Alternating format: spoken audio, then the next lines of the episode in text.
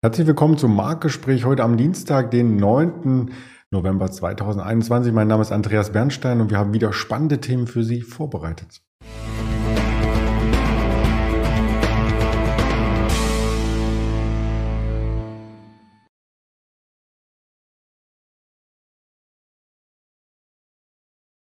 Wir haben einen Grund zum Feiern. Der DAX ist am Allzeithoch. Wir haben auch noch ein paar Quartalszahlen. Ob die zum Feiern sind, das werden wir gleich besprechen. Münchner Rück, Bayer und Fraport schauen wir uns heute genauer an und zwar mit dem Daniel Saurenz, den ich recht herzlich hier begrüße. Hallo Daniel. Hallo, guten Tag. Ich habe gehört, du hast uns ein Allzeithoch mitgebracht. Stimmt das? Genau, und äh, täglich grüßt das Allzeithoch, zumindest in den USA, jetzt aber auch in äh, Deutschland. Das ist natürlich alles irgendwie so in homöopathischen Dosen, so will ich mal sagen. Gestern äh, Mittag habe ich mit einem Geschäftspartner geflaxt und habe gesagt, äh, wird der DAX überhaupt noch gehandelt oder haben die in ein paar Stunden ausgeschaltet? Das war ja wirklich stinke langweilig gestern beim Gesamtmarkt.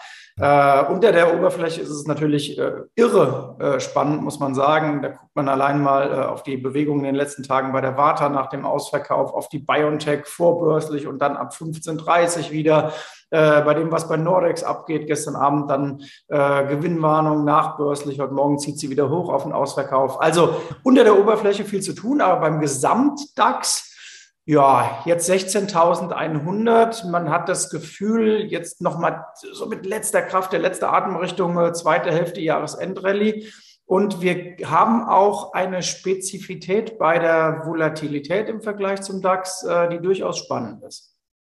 Ja, den VDAX äh, schauen wir uns auch gerade an, wenn derjenige, der nur den Podcast hört, das Bild logischerweise nicht sieht. Auf der Tonspur um die 16 notiert er und damit weiterhin sehr, sehr niedrig.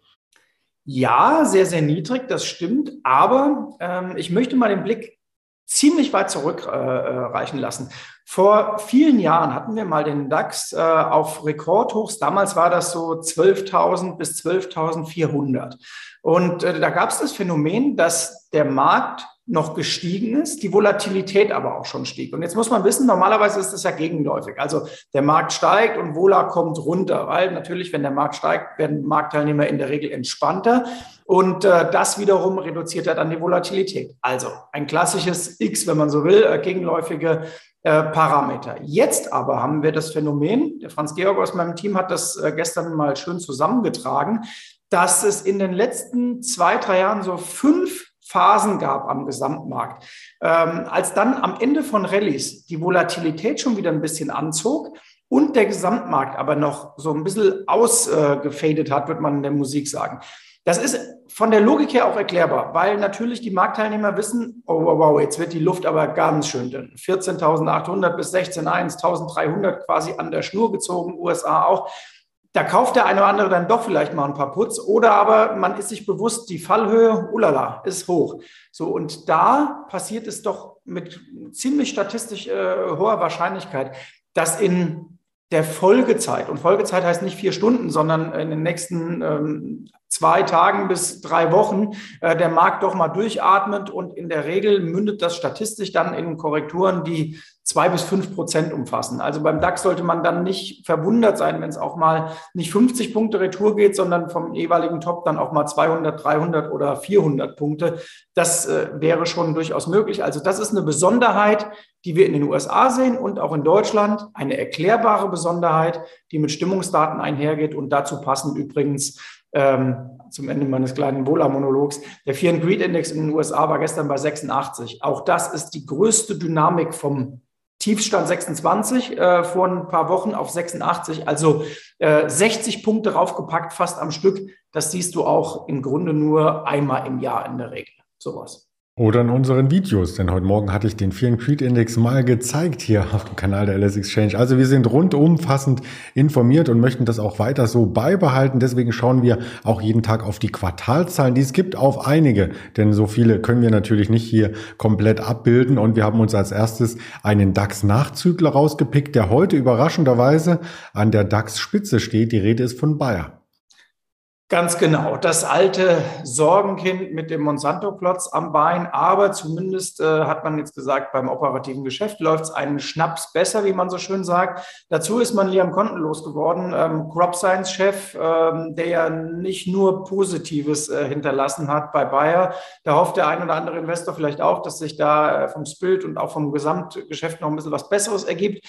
Also Bayer jetzt, wenn man sich auch den ganz langfristigen Chart mal anguckt, äh, so mit der stillen Hoffnung, dass der Abwärtstrend nicht nur gebrochen werden könnte, sondern sich vielleicht auch so ein, die Hoffnung auf eine Umkehr ergibt. Ähm, es wäre natürlich ein Traum, wenn irgendwann mal ein Strich drunter kommt unter die Klagen und dass man sagt, okay, jetzt haben wir Bayer wirklich mal wieder als Bayer und ohne das, was alle ja im Hinterkopf haben und weswegen bei der Aktie ja, auf niedrigem Niveau zwar zugegriffen wird, die hat ja auch eine üppige Dividendenrendite, weswegen man sich aber nicht richtig reintraut.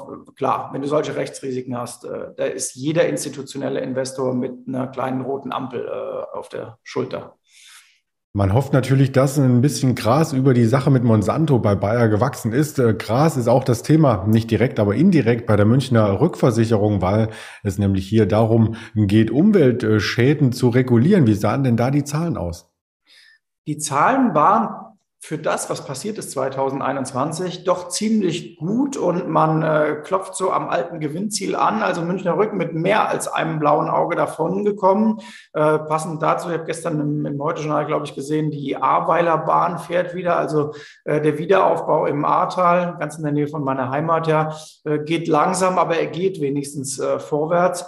Ja, und die Münchner Rück ähm, hat eine schöne Rallye hingelegt in den letzten Wochen, relativ unbemerkt, weil klar, jeder redet über Nvidia und äh, über Tesla. Da fallen solche Langweiler wie Münchner Rück schon mal hinten runter, aber die hat sich gar nicht so schlecht entwickelt. Jetzt gibt es ein bisschen äh, Gewinnmitnahmen auf die guten News, aber insgesamt äh, sieht das äh, Aktienchartbild äh, doch ganz schön aus. Und das ist ja auch ein Wert, der eine üppige Dividende aufweist. Ganz genau, klassischer Dividendenbringer. Und ich sage es immer wieder für diejenigen, die jetzt nicht die Mega-Zocker sind, sondern auch mal äh, sich was Konservatives angucken. Die Münchner Rück hat selbst in der Lehman-Finanzkrise ihre Dividende stabil gehalten.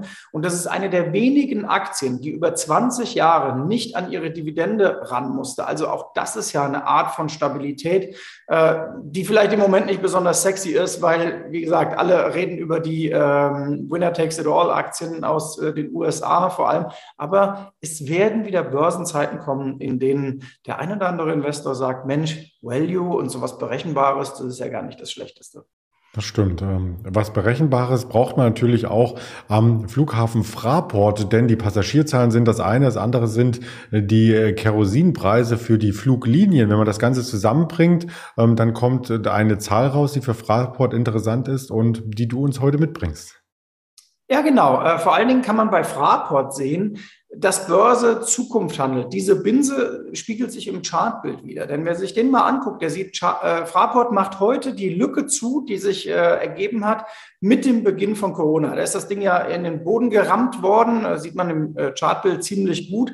Warum? Naja, weil jeder wusste, okay, jetzt geht flugmäßig erstmal gar nichts und die Einbußen bei Airports werden extrem hoch sein. Jetzt sind wir längst noch nicht da, wo wir auf Vor-Corona-Niveau waren. Aber der Markt preist ein, dass wir dort wieder hinkommen werden. Und deswegen ist dieser, ähm, diese komplette Ausverkaufsphase ab Corona-Start wettgemacht. Es hat etwas gedauert. Es hat viel länger gedauert als bei den Tech-Aktien, klar. Ähm, im, im, in der zeitlichen Ausdehnung brauchen solche Aktien dann anderthalb Jahre oder ein bisschen äh, länger sogar. Aber ich darf äh, daran erinnern, äh, im letzten Jahr, so ungefähr um dieselbe Jahreszeit wie jetzt, da war ja so richtig die äh, Corona-Welle Richtung Winter in Gang und da gab es auch nochmal schlechte Zahlen von Fraport und das war genau der Startschuss, weil man musste in diese Aufgabestimmung der Aktie dann äh, reinkaufen. Und äh, ja, da sieht man, der Fraport ist ein klassisches Beispiel dafür, dass Mut manchmal doch belohnt wird und eben die positive äh, Perspektive am äh, Aktienmarkt. Ja, das waren nur drei Vertreter aus dem deutschen Markt, die wir uns heute anschauen. Gerne in der nächsten Woche mehr. Heute gibt es auch noch Termine für diejenigen, die am Markt sehr, sehr nah dran sind. Und zwar haben wir 14 Uhr eine Rede der EZB-Präsidentin Christine Lagarde und 15 Uhr, nur eine Stunde später, von FED-Chef Jerome Paul. Also das dürfte spannend werden. Ebenso 14.30 Uhr die Erzeugerpreise aus den USA, die aber unverändert erwartet werden. Vielleicht gibt es aber da auch eine kleine Überraschung. Überraschung gibt es auch über den Tag verteilt immer immer wieder auf dem YouTube-Kanal, bei Twitter, bei Instagram, bei Facebook die URLs, dann nehmen Sie bitte dieser Grafik und natürlich als Hörvariante gibt es das auch nochmal aufzuarbeiten bei Spotify, bei dieser und bei Apple Podcast. In diesem Sinne, ganz lieben Dank, Daniel, und bis nächste Woche. Bis nächste Woche, freue mich schon. Bis dahin. Danke.